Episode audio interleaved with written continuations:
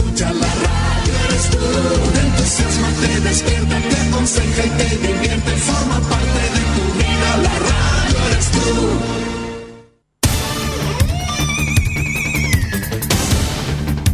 Desde nuestro centro de noticias transmite la red informativa independiente del norte del país. Aquí comienza la edición de cierre de RCI Noticias estas son las informaciones.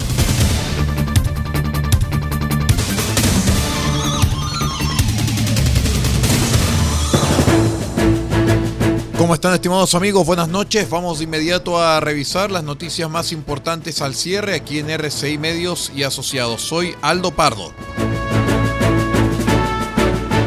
Les cuento, estimados amigos, que el gobierno anunció que el proyecto que reajusta el salario mínimo ingresará durante la jornada de hoy viernes con discusión inmediata al Congreso y adelantó nuevas iniciativas de ley que presentará, como por ejemplo regular el Fondo de Estabilización de los Precios del Petróleo, pagos de deudas de pensión alimenticia y regular los intereses moratorios de los créditos prendarios. Se confirmó el ingreso del proyecto de salario mínimo, que considera un aumento a 380 mil pesos en mayo, alcanzando un total de 400 mil a partir de agosto. Este además considera un subsidio de 22 mil pesos a pymes y mipymes por cada trabajador con remuneración mínima en la planilla y un subsidio a la canasta básica. Esta iniciativa ingresa con discusión inmediata durante la jornada del viernes 29 de abril, detalló un comunicado de la Secretaría General de la Presidencia.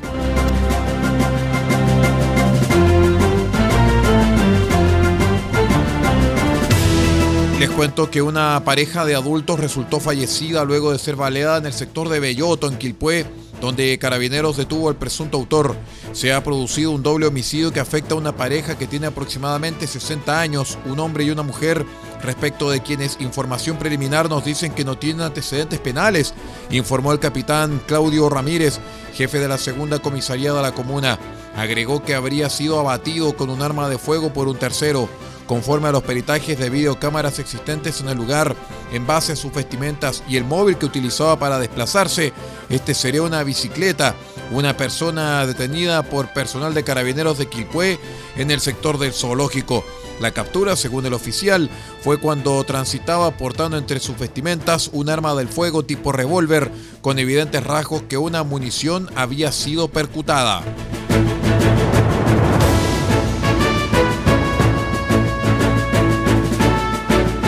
El Servicio Nacional del Consumidor CERNAC anunció que emitió un comunicado y un oficio a la productora DG Medios debido a problemas ocurridos antes, durante y después del show del grupo Metallica en el Club Hípico. El oficio, dice el CERNAC, exige información respecto a la cantidad de entradas vendidas en relación al público asistente y las causas de los problemas, entre otros antecedentes. Asimismo, afirmó que tomó conocimiento de una serie de problemas ocurridos antes, durante y luego del concierto que afectaron a los asistentes. Según lo comunicado por el servicio, asistentes reclamaron que no se habrían respetado los sectores de las entradas debido al nulo control de seguridad, lo cual derivó en que muchas personas terminaron viendo el show sobre camiones, grúas y rejas para poder tener algo de visibilidad.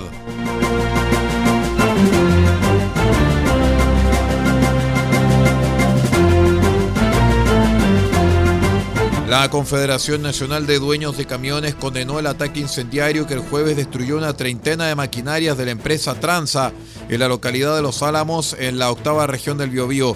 A través de una declaración pública, los camioneros enfatizaron que los atentados en Los Álamos, sector de los ríos, demuestra que la provincia de Arauco es una tierra sin ley, con la autoridad completamente sobrepasada y sin atinar a ningún paso que devuelva, al menos en parte, la seguridad de quienes viven y trabajan en la zona.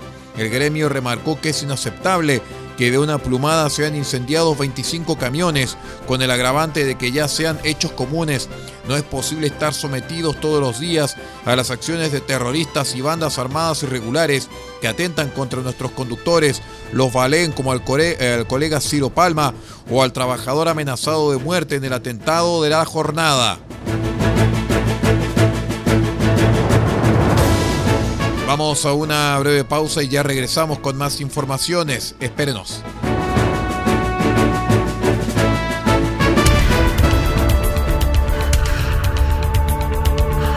Estamos presentando RCI Noticias. Estamos contando a esta hora las informaciones que son noticia.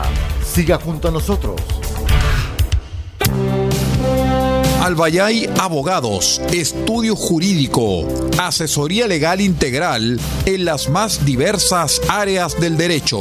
Contamos con un equipo multidisciplinario para resolver cada uno de los desafíos planteados en las diversas materias del quehacer jurídico.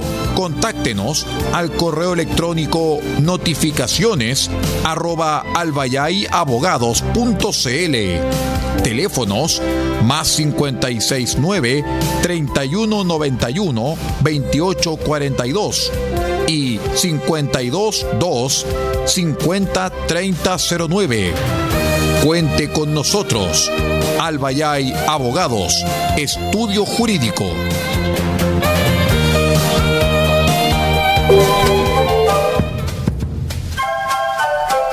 Del Huerto Copiapó tiene para usted frutas, verduras, huevos, productos orgánicos. Un gran surtido en camino hasta su mesa. Estamos junto a ustedes de lunes a domingo de 9 a 14.30 y de 16.30 a 19.30 horas. No se puede ir del huerto sin su oferta, simplemente porque tenemos ofertas todos los días. Ubíquenos en los Carrera 3615 Copiapó o llámenos al más 569 6468 0819 del Huerto Copiapó. La solución económica en camino directo a su mesa.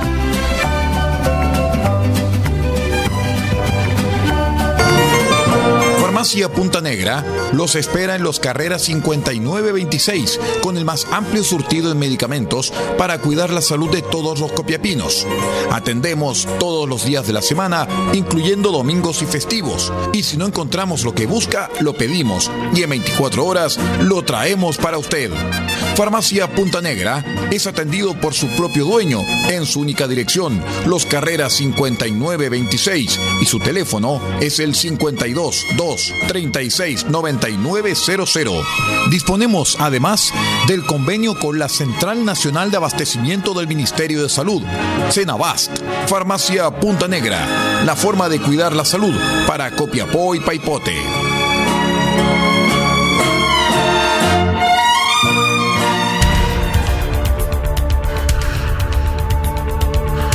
Estamos presentando RCI Noticias. Estamos contando a esta hora las informaciones que son noticia. Siga junto a nosotros.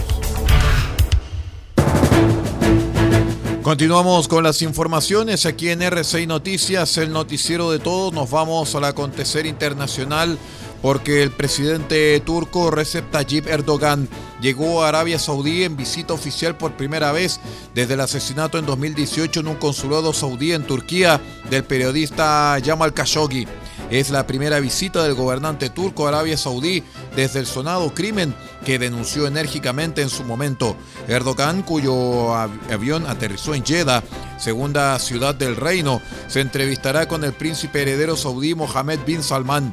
En los últimos meses, Erdogan inició una serie de reuniones oficiales con los principales líderes regionales y había iniciado una inminente visita al reino saudí el pasado 3 de enero.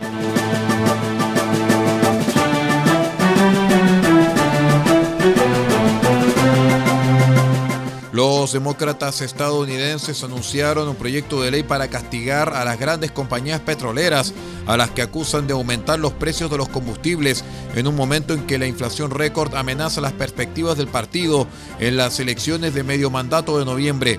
Las reformas permitirían a los reguladores estadounidenses imponer multas elevadas a las empresas que se están aprovechando de la guerra en Ucrania y de un aumento de los precios del crudo debido a la pandemia para incrementar sus beneficios a expensas de los automóviles estadounidenses. En estos tiempos de guerra no hay excusa para que las grandes compañías petroleras se beneficien de la situación, suban los precios o exploten a las familias, declaró la presidenta de la Cámara de Representantes Nancy Pelosi en rueda de prensa.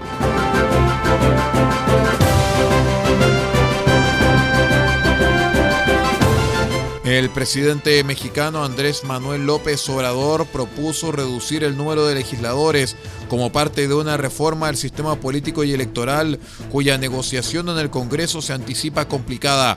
La reforma constitucional propone también cambiar el ente organizador de los comicios, crear uno en su reemplazo cuyos miembros sean electos por voto popular, además de reducir el presupuesto para dicha entidad y para los partidos políticos. Se envía nuestra propuesta para que en el Congreso se analiza, se debata y en su caso se apruebe, dijo López Obrador durante su habitual eh, conferencia matinal. La iniciativa propone eliminar los llamados legisladores plurinormales que se asignan según la votación que obtienen los partidos, con lo que el número de diputados pasaría de 500 a 300, mientras que el de senadores se reduciría a 96 desde los 128 actuales.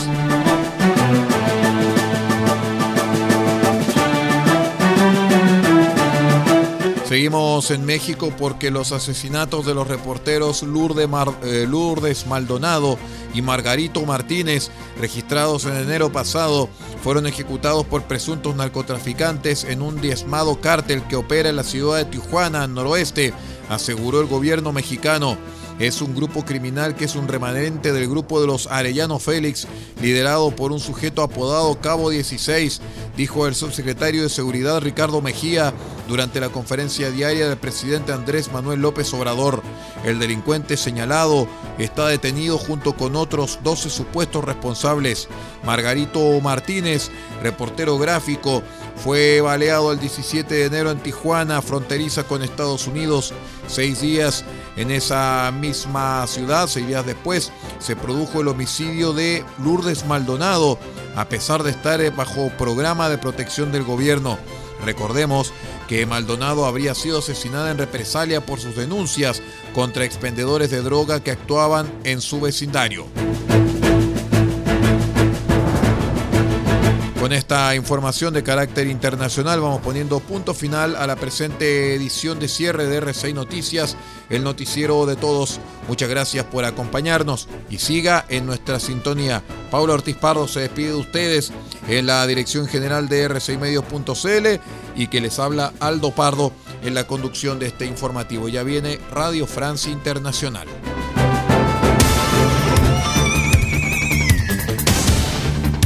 Usted ha quedado completamente informado. Hemos presentado RCI Noticias, edición de cierre. Transmitido por la red informativa independiente del norte del país. Muchas gracias por acompañarnos y continúe en nuestra sintonía.